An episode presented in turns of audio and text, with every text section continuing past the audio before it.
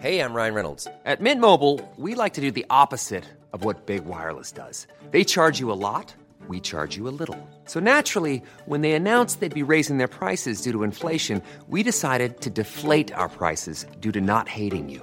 That's right. We're cutting the price of Mint Unlimited from $30 a month to just $15 a month. Give it a try at mintmobile.com slash switch. $45 upfront for three months plus taxes and fees. Promo rate for new customers for limited time. Unlimited more than 40 gigabytes per month. Slows. Full terms at mintmobile.com.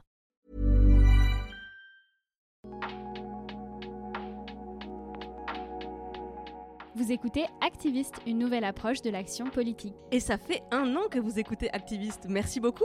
Mais oui, merci à vous qui nous écoutez chaque mardi tendre le micro à un ou une citoyenne engagée pour un monde meilleur. Tout a commencé avec elle, une citoyenne engagée qui a accepté de se prêter au jeu. Sandrine Rousseau était la toute première invitée de ce podcast. Un an plus tard, Sandrine Rousseau est passée de citoyenne engagée à candidate à l'élection présidentielle. Enfin, à la primaire d'Europe Écologie Les Verts en amont de l'élection présidentielle 2022. Bref, elle veut devenir présidente de la République. Ça, c'est du chemin parcouru.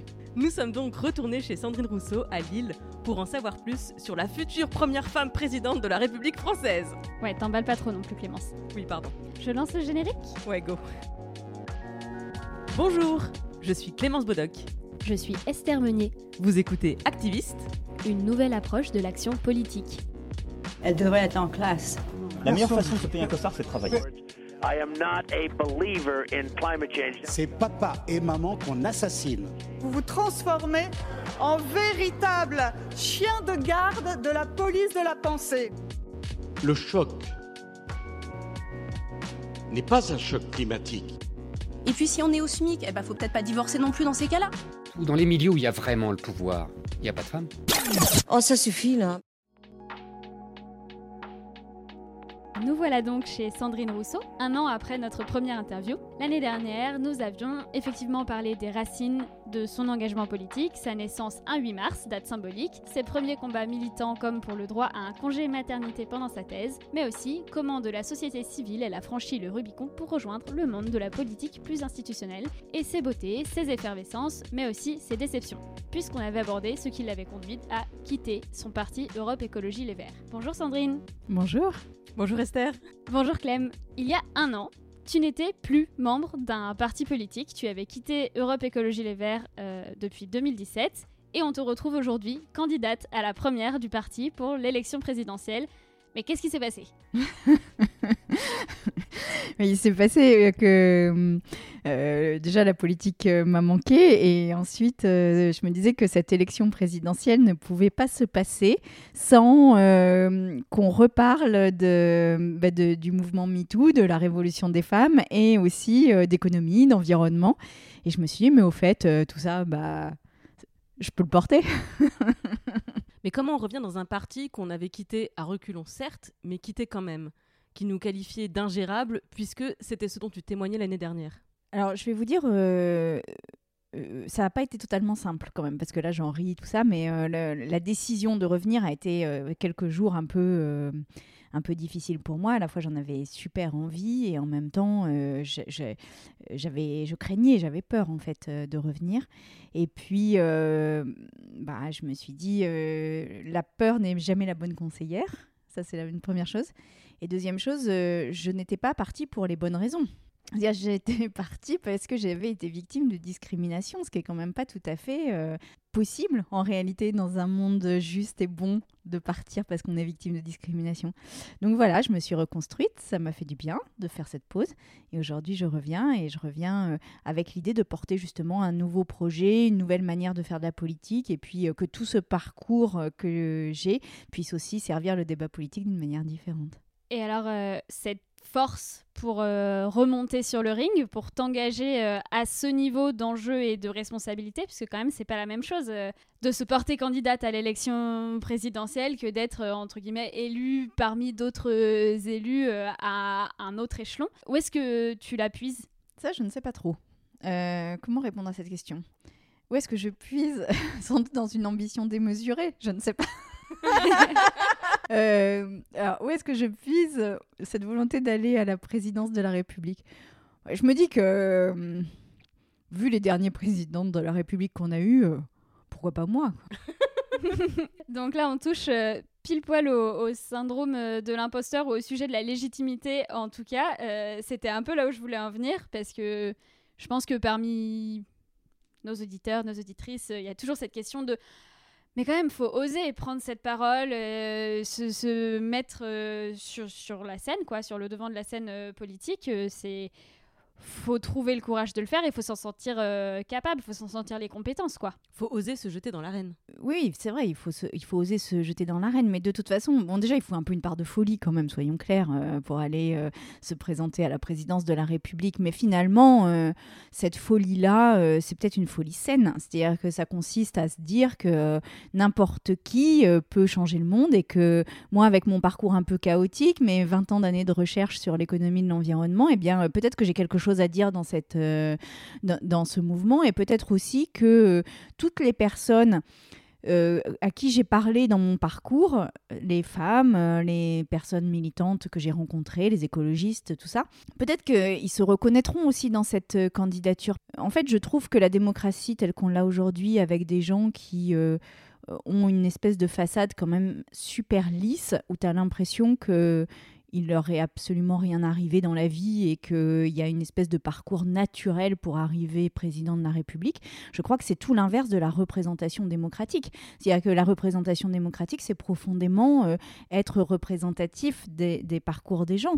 Et, de ce point de vue-là, je pense l'être davantage que, ceux qui nous gouvernent aujourd'hui, dont le parcours trop lisse euh, ne révèle pas du tout la vie des gens en France.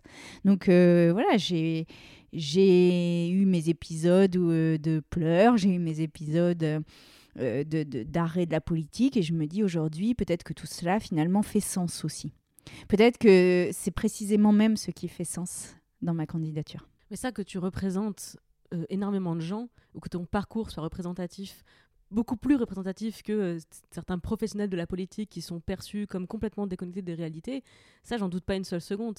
Et il y a énormément de gens euh, que, j'admire, euh, que, pour qui je pourrais voter sans hésiter, mais en fait ces gens-là je les vois pas s'engager parce qu'ils savent très bien à quel niveau de violence ils doivent s'exposer, ils savent très bien qu'il suffit pas d'avoir quelque chose à dire et une, une parole à porter, mais qu'il faut en plus avoir le cuir de supporter ce que ça va être euh, cette bataille, ce que ce que ce que c'est que la violence de l'arène politique, que tu as vécu en plus. Oui, mais déjà, je crois que c'est pas une, fatalité que l'exercice politique soit violent. C'est-à-dire qu'on peut aussi imaginer une autre manière de faire de la politique et d'avoir euh, un rapport aux autres, y compris aux adversaires politiques, qui ne soit pas un rapport violent. Ça, je crois que euh, ce serait même très sain qu'on y arrive. Donc, euh, voilà. Après que moi, je me prenne des coups, oui, mais je me dis, et, c'est un peu l'espoir que je porte, je me dis... euh, moi, évidemment, je vais être exposée, donc je vais sans doute me prendre des coups, mais derrière moi, j'ai l'impression que euh, énormément de personnes qui, euh, à des moments, se sont reconnues en moi et qui sont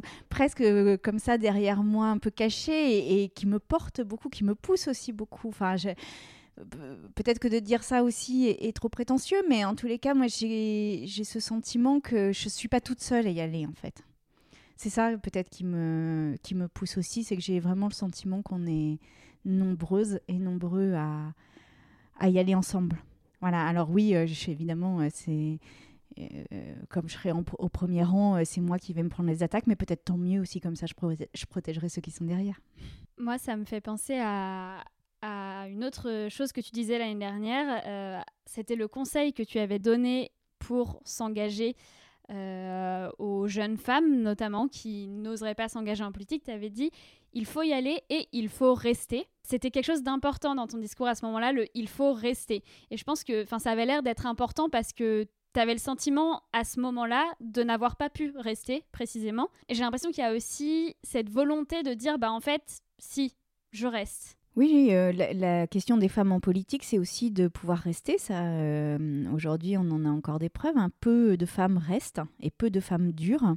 Mais peut-être c'est un vœu, peut-être c'est juste un espoir comme ça, mais je voudrais que ma candidature et que même ma présence dans l'arène politique amène à se poser des questions précisément sur le- l'exercice politique, sur la place des femmes, sur euh, les, euh, les mesures économiques que l'on porte, et que euh, être dérangeante dans cette arène va peut-être permettre d'ouvrir le débat au lieu qu'on discute de l'article 24 est-ce qu'on est suffisamment suffisamment sévère ou pas suffisamment sévère est-ce qui sont les dangereux dans la société peut-être que on, on pourrait si j'y arrive, décaler le débat vers les choses qui sont finalement absolument essentielles, c'est-à-dire quelle est euh, la, trajectoire que l'on prend en France euh, sur la question environnementale, qu'est-ce qui fait société et quel est notre contrat social, euh, quelle est la place des femmes dans notre société et comment surtout on peut faire de la politique avec de l'envie, c'est-à-dire comment on peut changer le monde politique. Et ça, je ne crois pas un instant que ce soit des professionnels de la politique finalement qui, peuvent réussir, qui puissent réussir à le faire. Donc euh, bon, voilà, tentons. Alors parlons de ça justement, parlons de cette ambition positive. Il y a quelques minutes quand euh, Esther te demandait où est-ce que tu puises la force de ta candidature, tu as répondu en rigolant, euh, peut-être dans une ambition démesurée, mais j'aimerais bien qu'on s'arrête un peu sur cette notion d'ambition, qui en plus souvent pour beaucoup de femmes une difficulté, hein, avoir de l'ambition, alors que je pense que les femmes ont de l'ambition, beaucoup, mais juste peut-être des problèmes pour, pour l'exprimer. Et j'aimerais qu'on s'arrête sur la tienne. quelle est ton ambition avec cette candidature, avec cette campagne, à titre individuel, à titre collectif? Euh, quelle est ton ambition? Alors déjà, juste revenir sur le fait que les femmes ont de l'ambition, ça c'est sûr, mais surtout, euh, c'est pas forcément qu'elles n'arrivent pas à l'exprimer, c'est surtout qu'on leur interdit d'en avoir en réalité. C'est-à-dire qu'on leur renvoie le fait que c'est pas légitime d'en avoir. Or, euh, des ambitions, évidemment qu'il est légitime d'en avoir, et surtout quand c'est pour changer le monde. sur le projet que je porte, mais justement, je pense que la politique, c'est un jeu de promesses. Et je voudrais que l'on sorte de ce, jeu de promesses, qu'on soit pas dans un truc qui finalement est très infantilisant pour les citoyens et citoyennes. C'est comme... Euh, pour moi, c'est un peu comme euh, on approche de Noël, on dit bah, si t'es sage, le Père Noël passera. Et là, si tu votes pour moi, bah, tu auras ça et ça. Mais non, la question, euh, la question que pose profondément la démocratie, c'est euh, quel chemin ensemble on veut poursuivre? Et là, aujourd'hui, sur la question environnementale, la question est comment on transforme notre société pour pouvoir regarder l'avenir sereinement. Bon, mais ça, ça veut dire aussi que c'est pas moi toute seule qui ai les solutions. C'est-à-dire que c'est ensemble qu'on va y arriver. Et changer de trajectoire euh, dans une société qui est quand même installée dans une forme de consumérisme, de productivisme, ce qui est normal, hein, puisque c'est euh, ce dont on nous a rabattu les oreilles depuis euh, des dizaines d'années, ça nécessite qu'on s'y mette tous ensemble. Et c'est ça aussi que j'aimerais porter dans le débat, c'est de dire, mais c'est pas une personne, fût-elle présidentiable ou présidentielle, c'est pas un bureau et quelques experts qui doivent décider du sort d'une société complète. La société, on doit se prendre en main, mais c'est encore une fois la, la philosophie même de la démocratie on, élit des, représentants pour qu'ils puissent euh, euh, reporter la voix de tout le monde. Aujourd'hui, euh, moi, j'ai pas du tout l'impression que ma voix soit portée, en dans le gouvernement actuel. Ça, me pose question, ce sujet justement de la démocratie et de porter en tant que présidente le vœu des personnes qui nous ont élus. Moi, je me demande pourquoi faire ça en fait? Qu'est-ce qu'on répond à toutes les personnes qui ne croient plus à la politique, au fait qu'on puisse faire bouger les choses dans un cadre euh, qui est quand même très rigide, qui est celui de l'État? Par exemple, moi, ça me fait penser, il y a une de tes consoeurs, euh, Isabelle Attard, qui a choisi plutôt la voie de l'anarchie, qui a écrit un livre à ce sujet-là. Qu'est-ce qui, toi, te fait garder la foi en cette démocratie représentative, en cette institution qu'est l'État? Il y a une question de fond, il y a une question de forme. La question de fond, c'est que euh, on ne peut pas changer de trajectoire pour moi sans un investissement de l'État massif. C'est-à-dire que le contrat social, par exemple, changer euh, la question de l'égalité, euh, la question d'accès à des services essentiels, c'est profondément l'État qui doit l'organiser. Donc, euh, de ce point de vue-là, on diverge avec, on diverge d'analyse avec Isabelle Attard. Mais il y a aussi une question de méthode. Et moi, je pense que la démocratie n'est pas morte. C'est-à-dire que je crois que si, et donc ça répond à la question que tu me poses, s'il y a des personnes dans ton entourage qui ne croient plus en la politique, ce que j'ai envie de leur dire, c'est venez venez avec moi. Mais venez avec moi, mais venez euh, partager le pouvoir avec moi. Venez l'exercer avec moi. Venez participer avec moi à la conception des politiques publiques. Venez euh, euh, pas juste mettre un bulletin dans une urne ou juste distribuer un tract lors d'une élection. Venez et, partageons ce pouvoir et faisons en sorte que la manière dont on l'exerce représente tout le monde.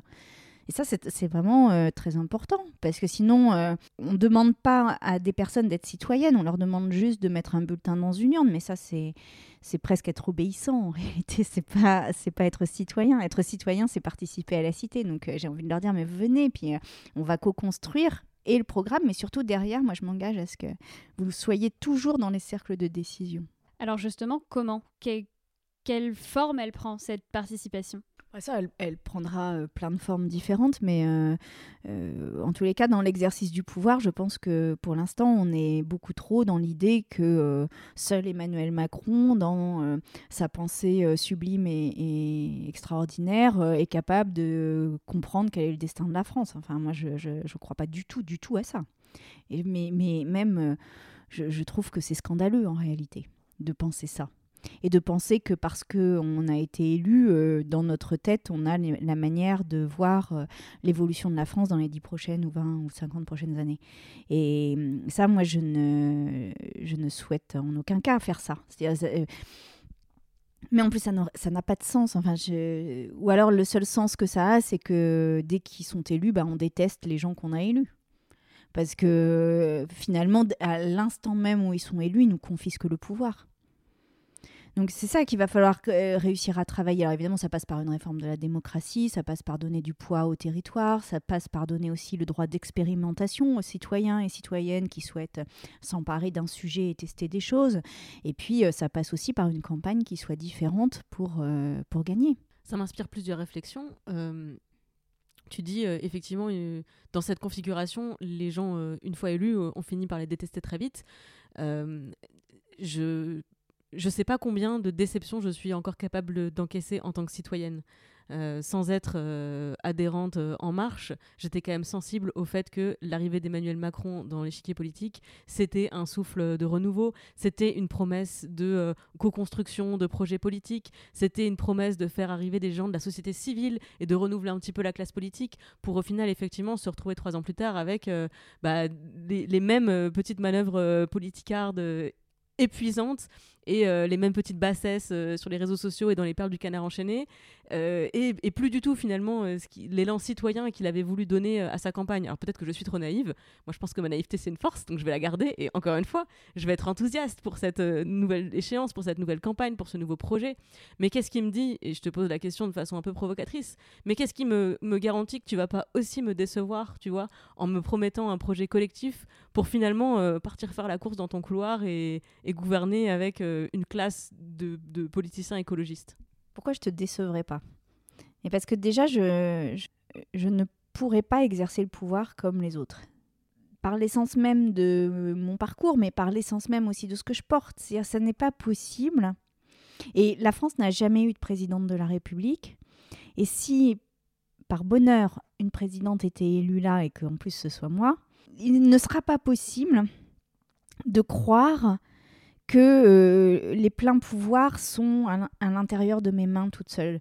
Parce que finalement, moi, et là je vais parler un peu de moi, mais euh, je pense que profondément, la question à laquelle on a à faire face aujourd'hui, c'est la question de la domination. C'est-à-dire que la richesse est concentrée entre les mains de quelques-uns. La nature est appropriée entre les mains de quelques-uns. Le, corps des femmes est approprié aussi euh, de manière sauvage comme ça. Et donc, ce sont des rapports de domination. Si moi, je me présente et que je pose ça sur la table en disant le, le sujet démocratique que l'on a et le sujet d'avenir que l'on a, c'est profondément de revoir les rapports de domination et de se dire que ça n'est pas possible que l'ensemble des richesses, l'ensemble des ressources productives, l'ensemble de la nature soit possédé par quelques-uns et approprié sauvagement par quelques-uns, eh bien, si je pose ça comme élément de départ, il ne me sera pas possible derrière de moi-même prendre euh, le pouvoir entre mes seules mains. Parce que euh, ça, ne, pourra même pas marcher en fait. Donc c'est ça la, réponse que j'ai envie de te faire, c'est euh, Croisy parce que finalement, le truc de ma vie, ça a été de déconstruire les rapports de domination. Ton projet politique, c'est de nous faire changer de paradigme.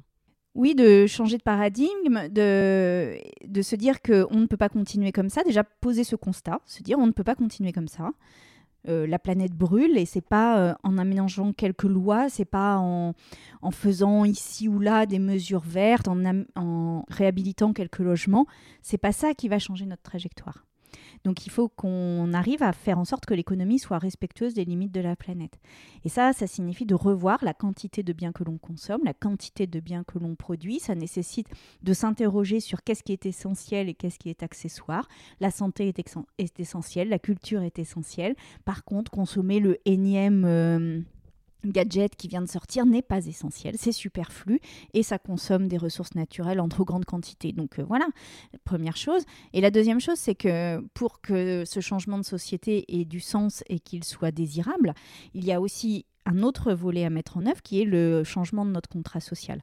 Parce qu'aujourd'hui, il n'est pas possible qu'il euh, y ait autant de précarité, autant de pauvreté, qu'il euh, y ait euh, autant d'enfants qui soient dans des foyers de pauvreté. Et donc, la question, c'est qu'est-ce qu'on doit assurer à tout citoyen et à toute citoyenne comme biens et services, comme revenu minimum pour qu'il soit ou qu'elle soit insérée complètement dans la société, pas à demi insérée, pas qu'elles doivent rendre compte tous les quatre matins de ce qu'elles font pour continuer à être insérées, mais qu'elles soient juste insérées par principe parce qu'elles sont dans cette société. Et donc euh, voilà, c'est les, les, deux volets, c'est les deux faces de la médaille. Après, c'est un projet qui est qui porte quand même quelque chose de révolutionnaire en soi. Alors, euh, pas la révolution au sens des barricades, mais quand même de changement radical. Et c'est pour ça qu'il va nous falloir un mouvement social derrière, parce que c'est pas moi toute seule qui y arriverai à faire ça. Et donc, ça répond peut-être encore. Enfin, ça, apporte une seconde réponse à ta question, c'est que moi toute seule, je ne serais pas en mesure de faire ça. C'est qu'il faut affirmer une volonté sociétale et sociale d'aller vers ça. Et donc, euh, je ne pourrais y arriver, même si je suis élue, qu'avec cet appui social. Moi, ça me fait penser euh, justement à cette idée que, ok, on a besoin euh, des citoyens en tant qu'élus pour faire avancer les choses, mais quelque part, est-ce que ça suffit? Alors, je suis désolée hein, parce que je pose que des questions un peu difficiles sur l'efficacité et la possibilité, mais c'est que je pense vraiment qu'il y a eu tellement de déceptions et tellement de, de fausses joies peut-être euh, dans le cœur des personnes euh, progressistes ces dernières années. Je pense par exemple à la présidence de, de François Hollande, euh, qui est le dernier président de gauche. Il était au Parti socialiste quand il a été élu en 2012. Et on a beaucoup parlé pendant son mandat de cette espèce de tentacule du monde de la finance qui aurait empêché finalement de se, son projet social de se réaliser. C'était un discours qui était assez, en tout cas dans mon souvenir euh, personnel, c'est un discours qui était assez prégnant, que finalement, il y avait des forces étrangères à, l'État lui-même qui l'avaient empêché de mener ses projets euh, jusqu'au bout.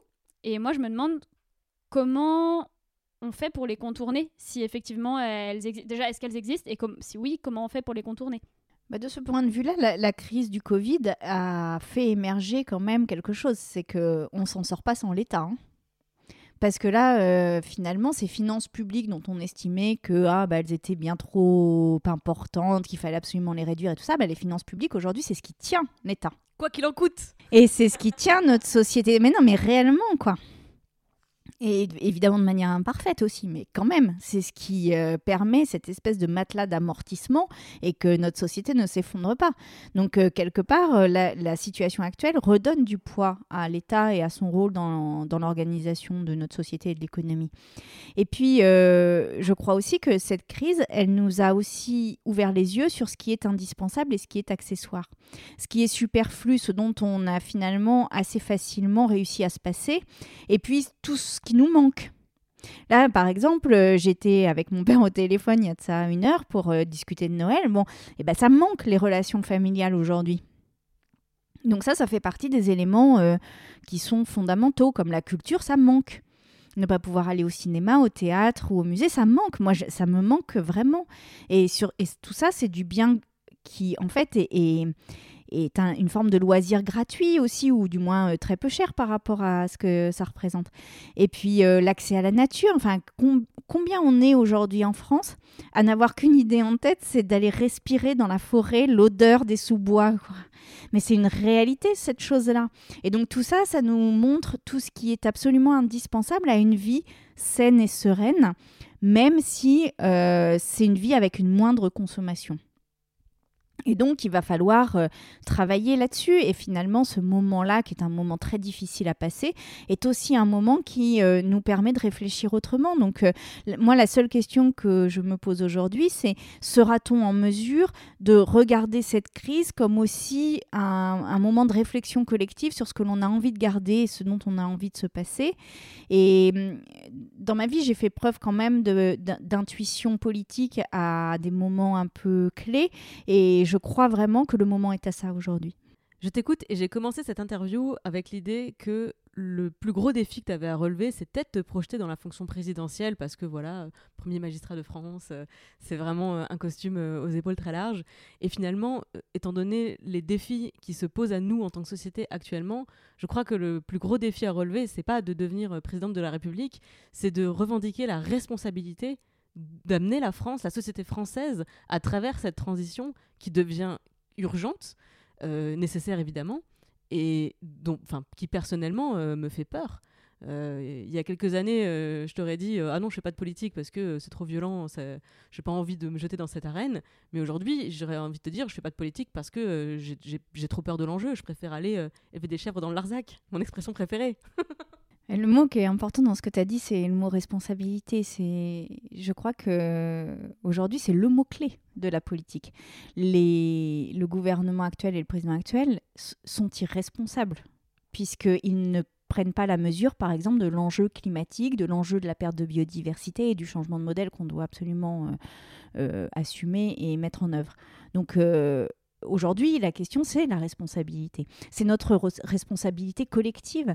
Et quand euh, les jeunes euh, défilent dans la rue pour euh, nous alerter sur la question climatique, la question qu'ils nous posent, c'est quelle est votre responsabilité à la fois dans la situation actuelle et dans l'incapacité que vous avez aujourd'hui à la changer, cette situation.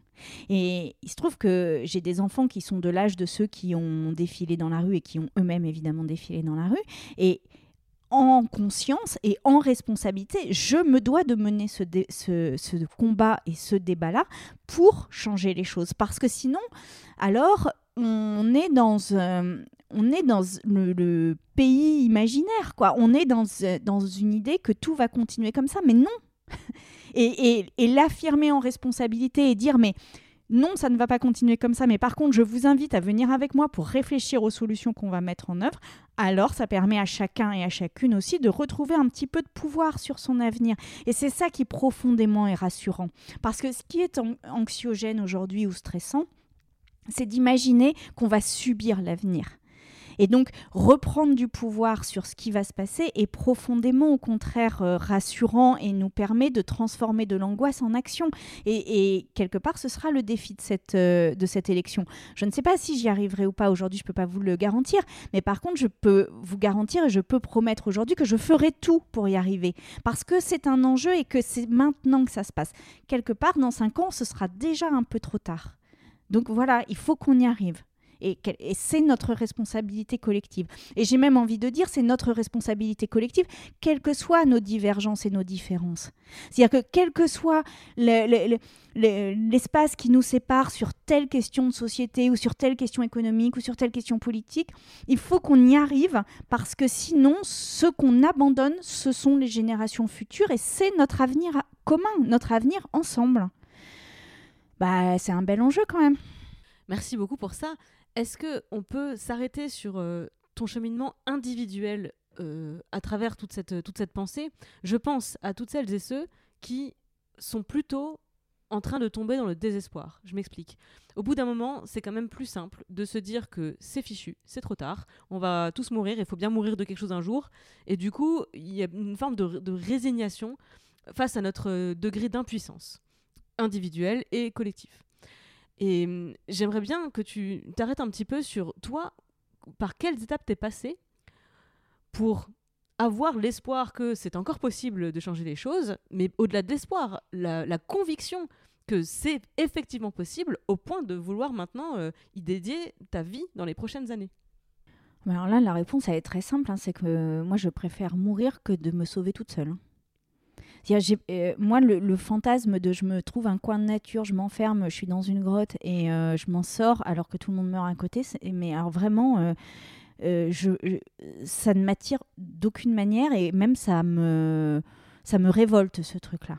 C'est-à-dire que moi, je préfère mourir si je n'y arrive pas avec tout le monde que de m'isoler pour essayer de m'en sortir seule.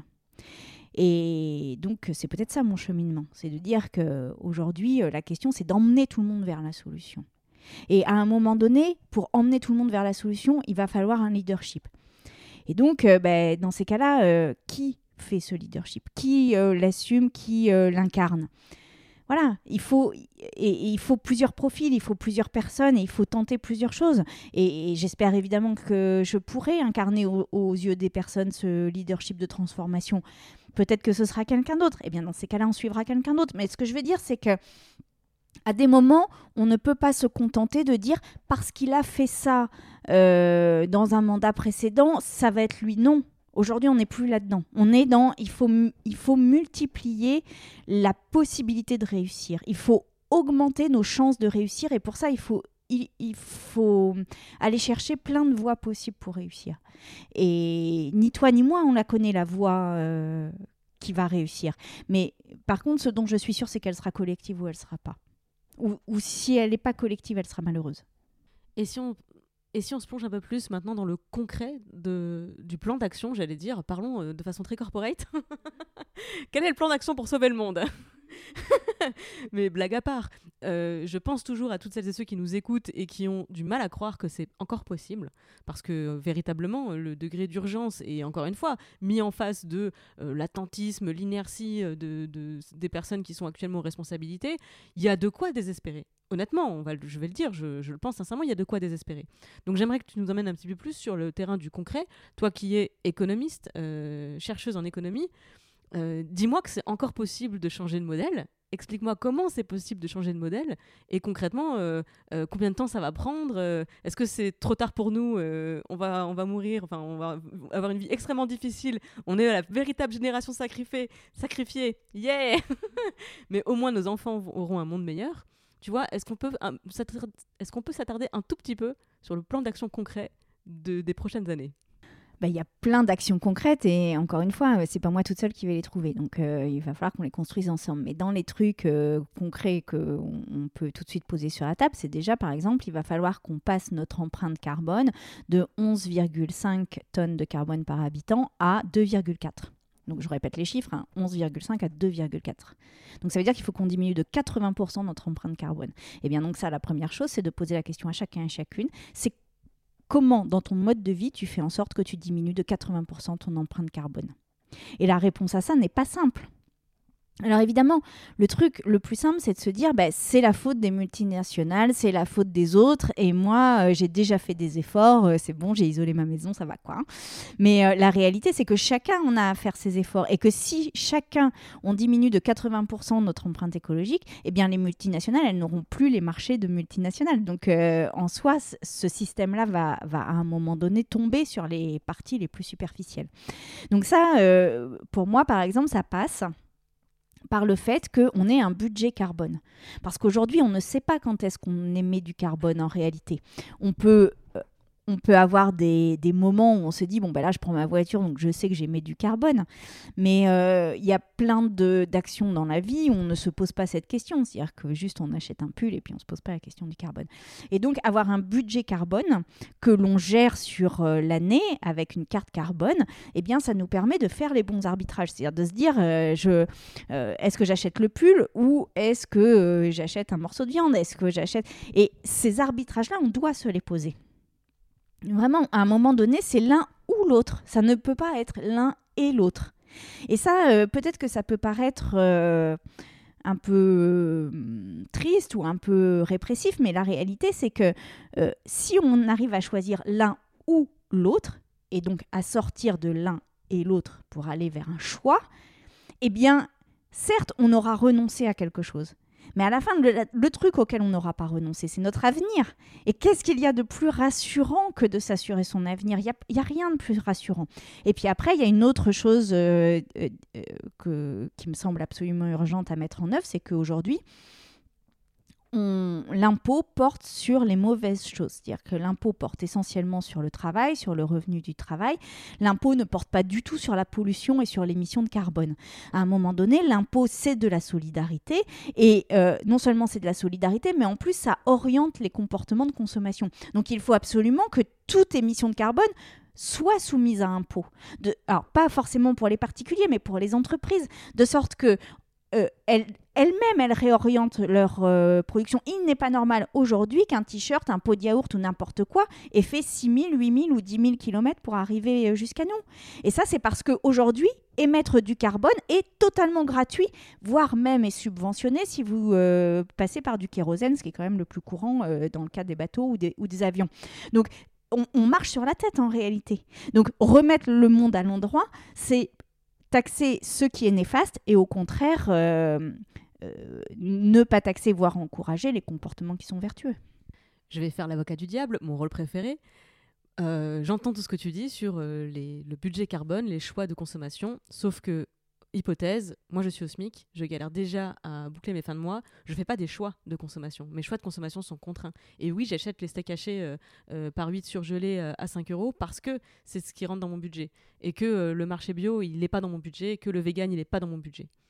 Mais ça, c'est parce que tu dois payer dans ton SMIC tout un tas de services et de biens qui sont absolument indispensables à rester en société. Et c'est ça qu'il faut qu'on revoie dans le contrat social. C'est-à-dire, si tu as zéro argent, enfin, si tu as zéro heure de travail et que donc tu es au revenu minimum garanti ou revenu universellement, si tu es à ce niveau-là, il faut que tu puisses te nourrir, te loger, te déplacer, respirer, avoir accès à la nature, avoir accès à un certain nombre de loisirs, de la culture. Voilà, une fois que tu as ça, mais après, tout le reste, c'est du choix de consommation.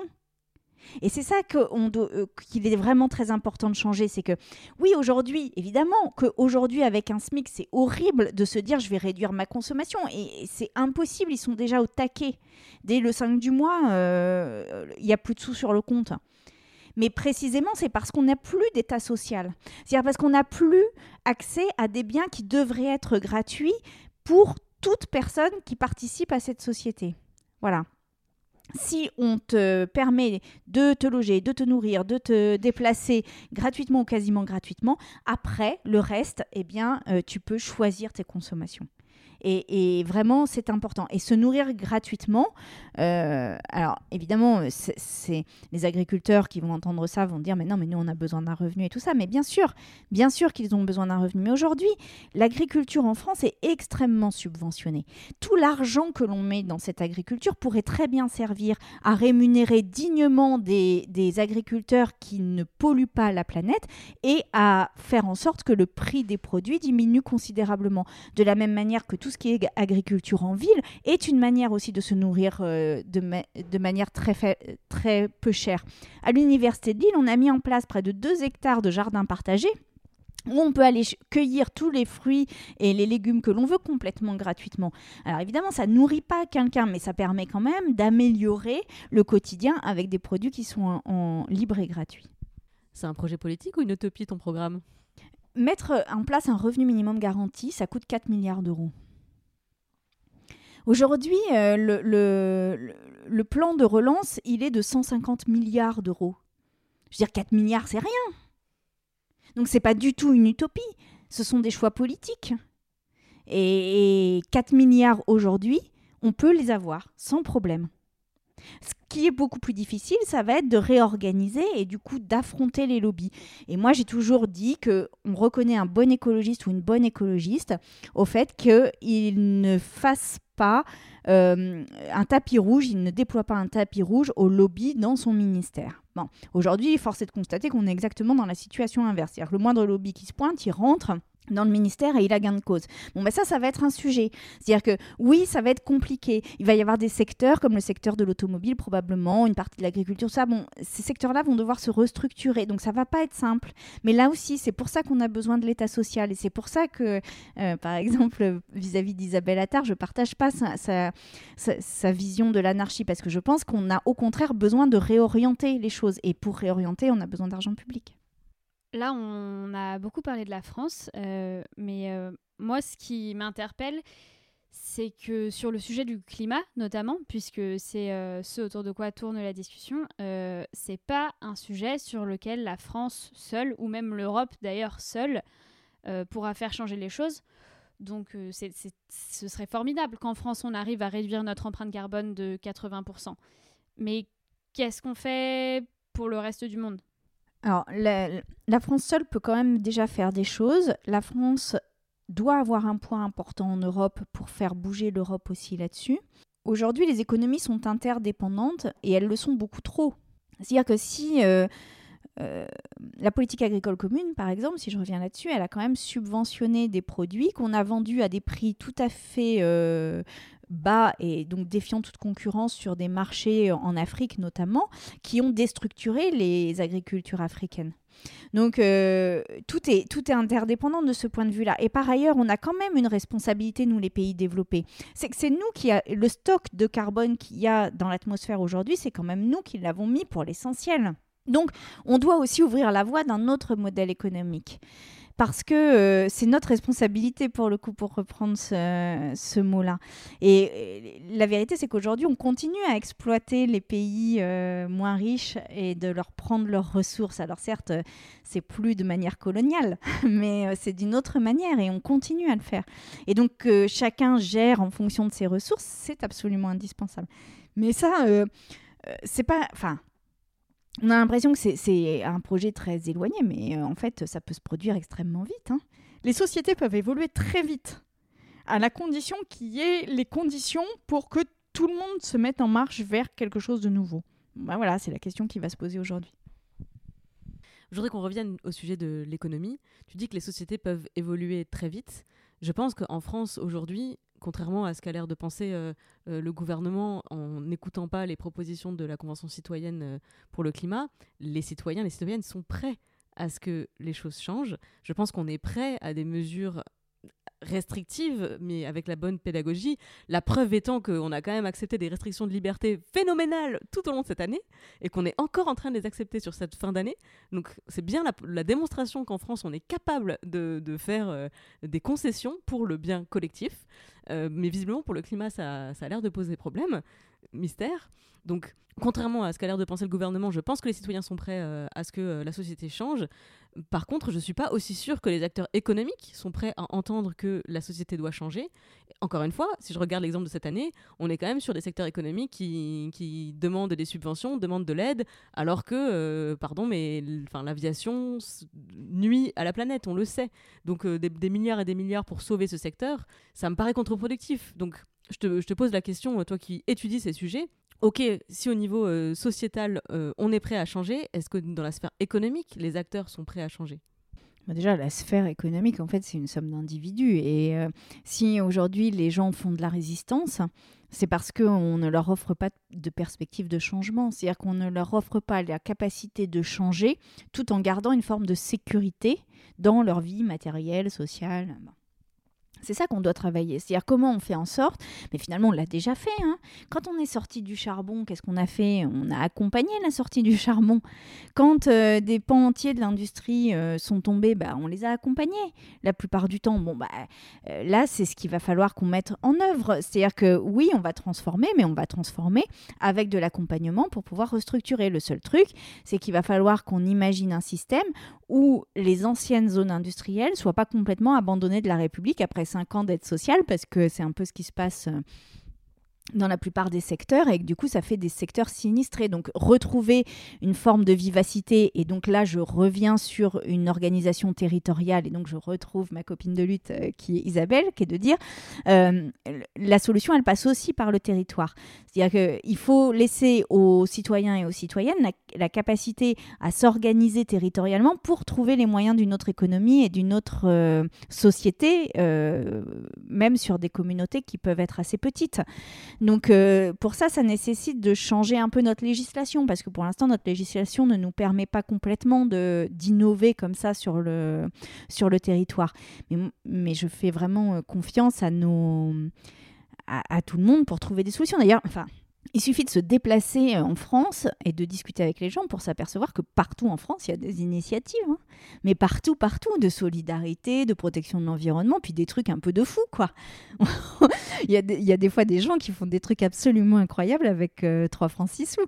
Bon, ben, cette dynamique-là qui est déjà à l'œuvre, mais qui est encore souterraine et qui est encore invisible, il va falloir lui donner de la visibilité et de l'ampleur. Donc, tu es en train de m'expliquer que oui, c'est possible de changer le monde.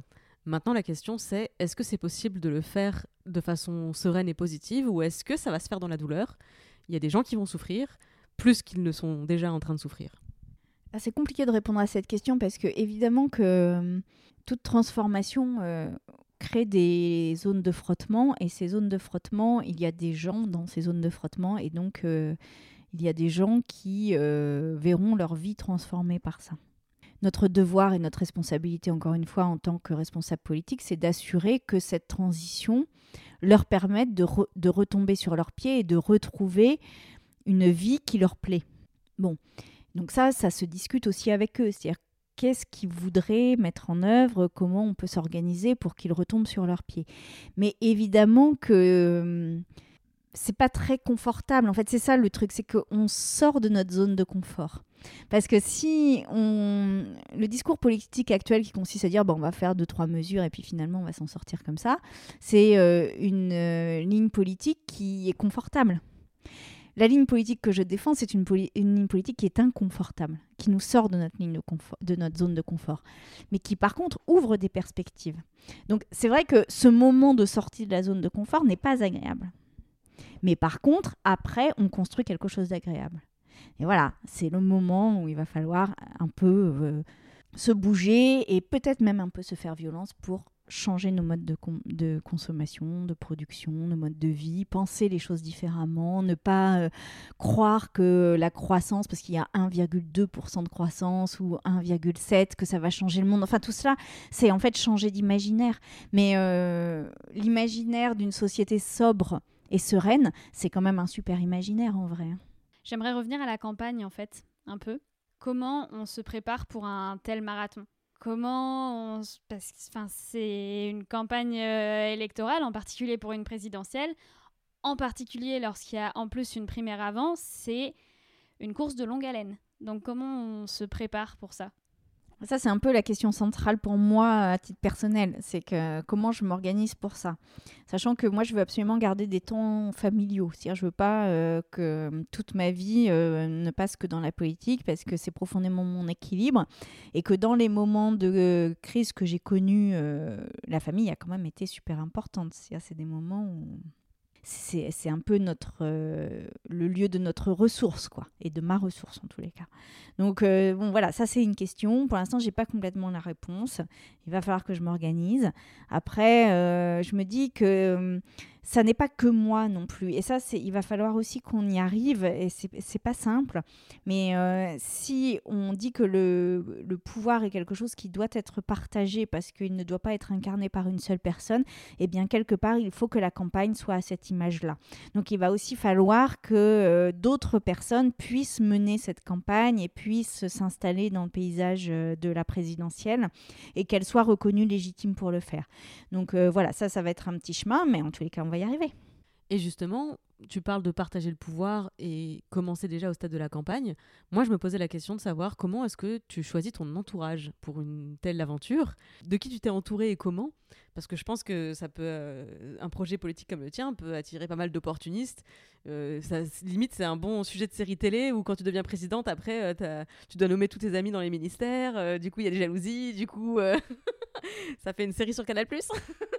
Non, mais alors ça, c'est une question super importante parce que dans une équipe, c'est très compliqué ce truc-là. Alors, euh, bon, déjà, euh, à la fois, je suis allée chercher des gens, mais il y, a des gens aussi qui sont arrivés spontanément.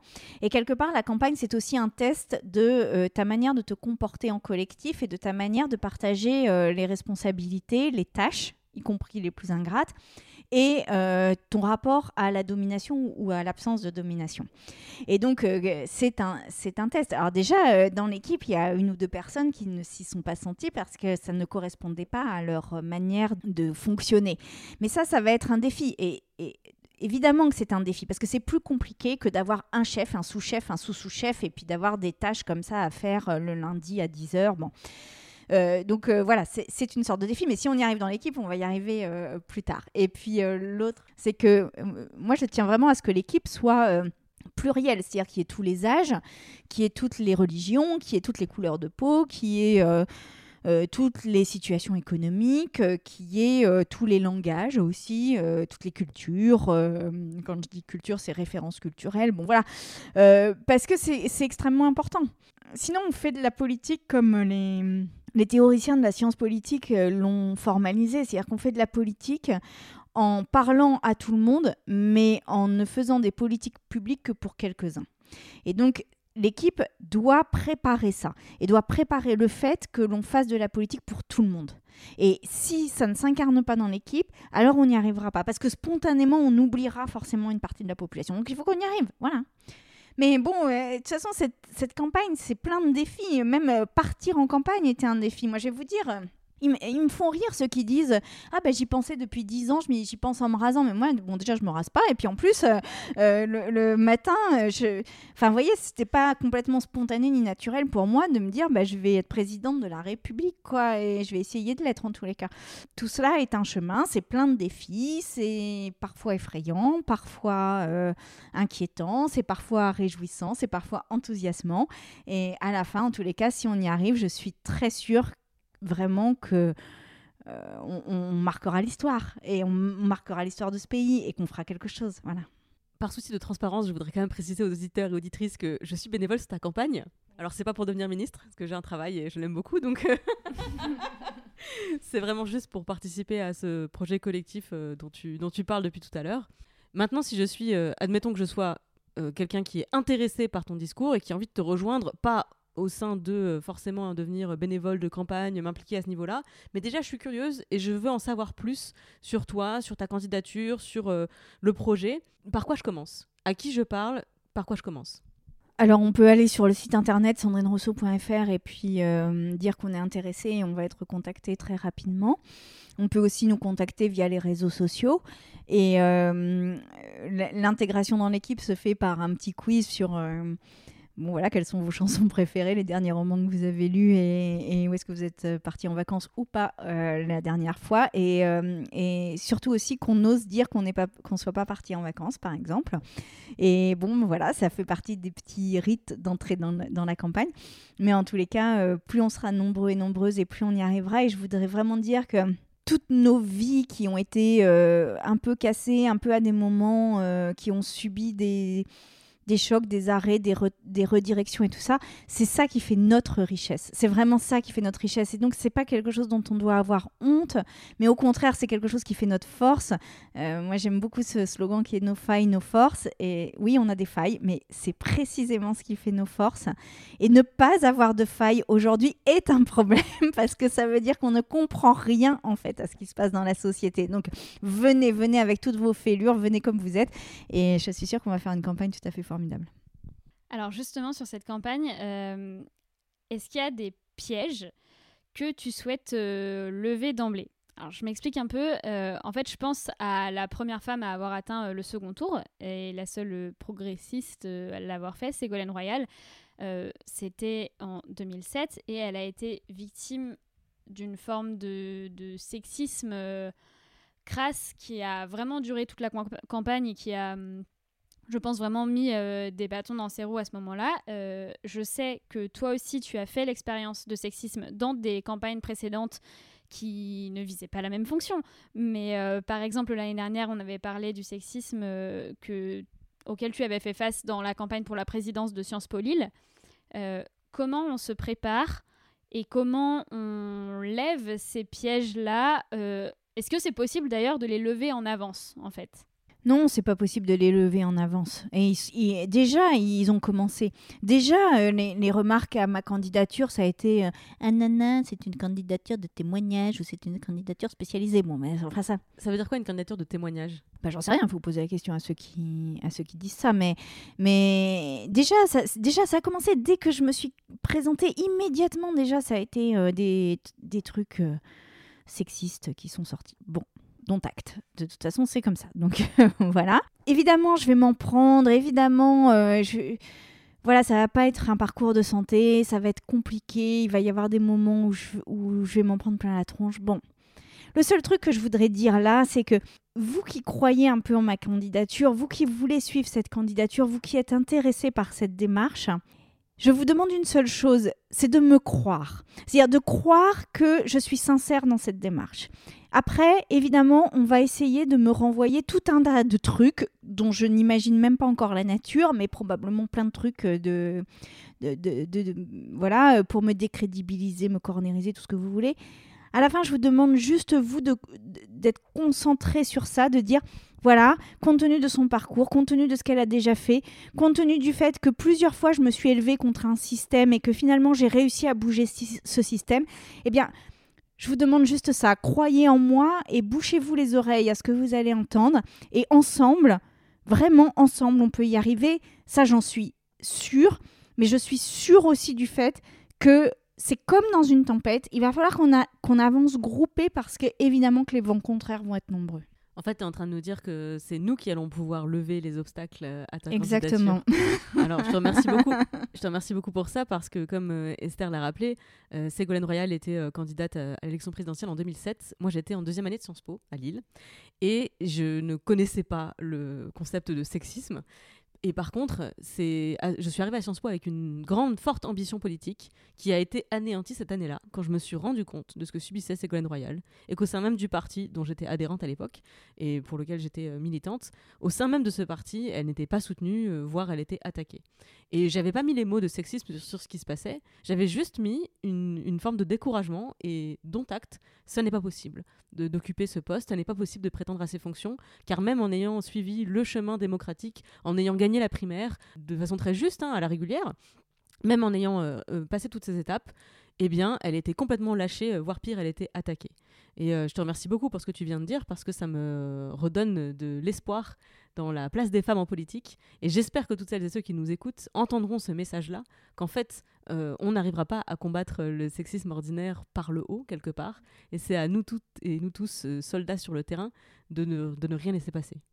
C'est à nous tous et nous toutes de ne rien laisser passer, mais c'est à nous tous et nous toutes aussi de croire que quelque chose est possible. Parce que de ne pas se laisser influencer par les vents contraires.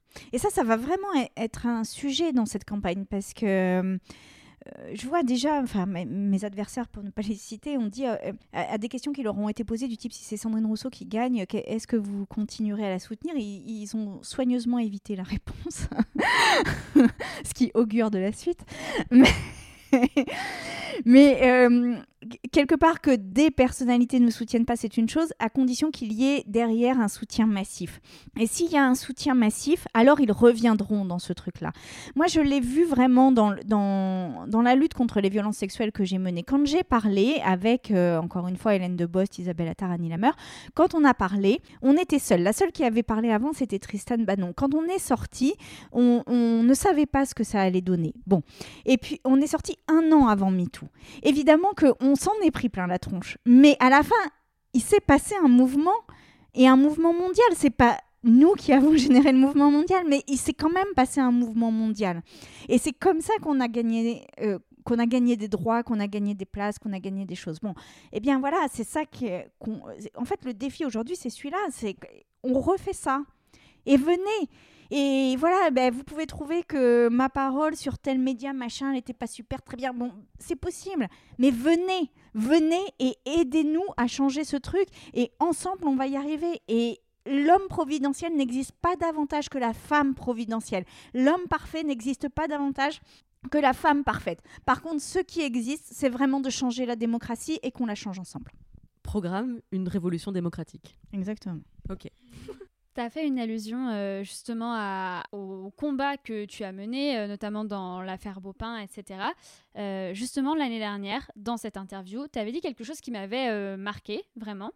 Tu avais dit qu'il faudrait un jour que tu te représentes face aux Françaises, face aux Français, et que, que tu leur poses cette question de est-ce qu'ils sont prêts de voir au-delà de cette étiquette de victime? Est-ce qu'ils sont prêts à élire quelqu'un qui a porté ça à un moment? Alors, à, ton avis, est-ce que aujourd'hui ils le sont? Est-ce que si tu te lances, c'est parce que tu penses qu'ils et elles le sont? C'est pas que moi, c'est-à-dire que est-ce qu'ils sont prêts à voir les femmes qui ont parlé comme des femmes courageuses plutôt que des victimes? Est-ce qu'ils sont prêts à voir le mouvement qui s'est produit dans la société qui s'appelle MeToo comme un mouvement d'émancipation et de révolution douce?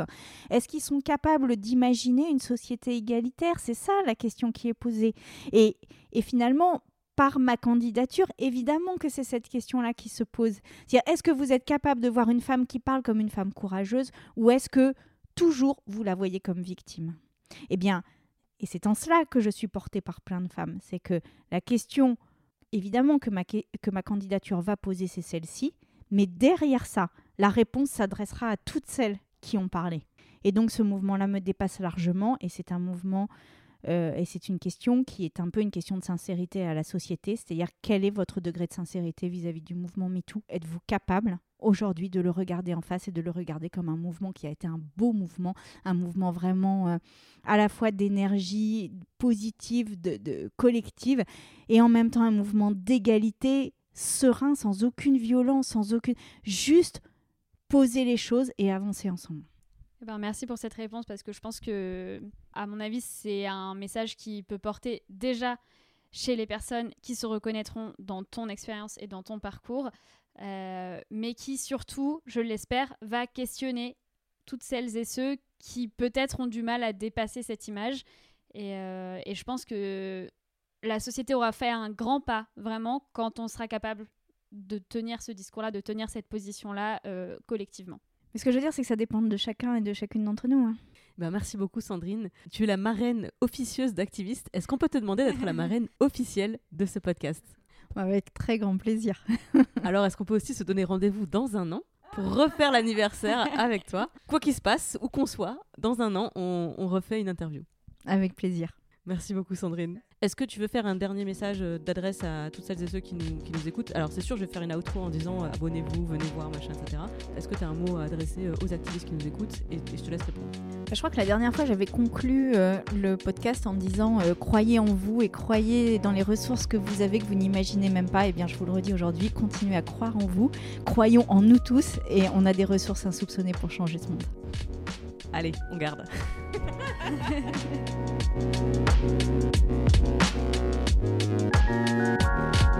Et bien voilà, j'ai fait une outro pour dire abonnez-vous, venez voir, machin, etc. venez voir, venez vous renseigner sur le site de Sandrine Rousseau, sur ses réseaux sociaux, sur Facebook, sur Twitter, sur Instagram et sur YouTube. D'ailleurs, vous allez sans doute pouvoir me reconnaître sur les lives de Sandrine Rousseau régulièrement. J'en dis pas plus, je vous donne rendez-vous dès janvier. Et bien sûr, abonnez-vous activistes. Merci infiniment pour votre soutien, pour vos écoutes, pour vos messages. Vous pouvez nous soutenir financièrement, Esther Meunier et moi-même, via nos Patreons respectifs. Votre soutien compte énormément pour nous. C'est grâce à vous qu'on arrive à faire ce podcast. Ça tombe bien, parce que c'est aussi pour vous qu'on le fait. merci pour votre écoute, merci pour vos messages, merci pour les étoiles, et à très vite avec les activistes à la conquête du monde. Et voilà pour cet épisode d'Activistes. On espère qu'il vous aura inspiré à agir. Si vous êtes vous-même activiste, engagé, n'hésitez pas à nous écrire sur tutoconquérirlemonde à gmail.com pour nous présenter votre projet. Activiste est un podcast entièrement produit et réalisé par Clémence Bodoc et moi-même, Esther Meunier, alias Esther Reporter. Vous pouvez soutenir ce podcast et notre travail en général en contribuant à nos Patreons respectifs dont les liens sont dans la description. Vous pouvez aussi laisser des étoiles et des commentaires sur vos apps de podcast et partager nos épisodes à vos proches. C'est ce qui nous aide à nous faire connaître. Merci beaucoup pour votre écoute. On se retrouve la semaine prochaine. D'ici là, prenez soin de vous.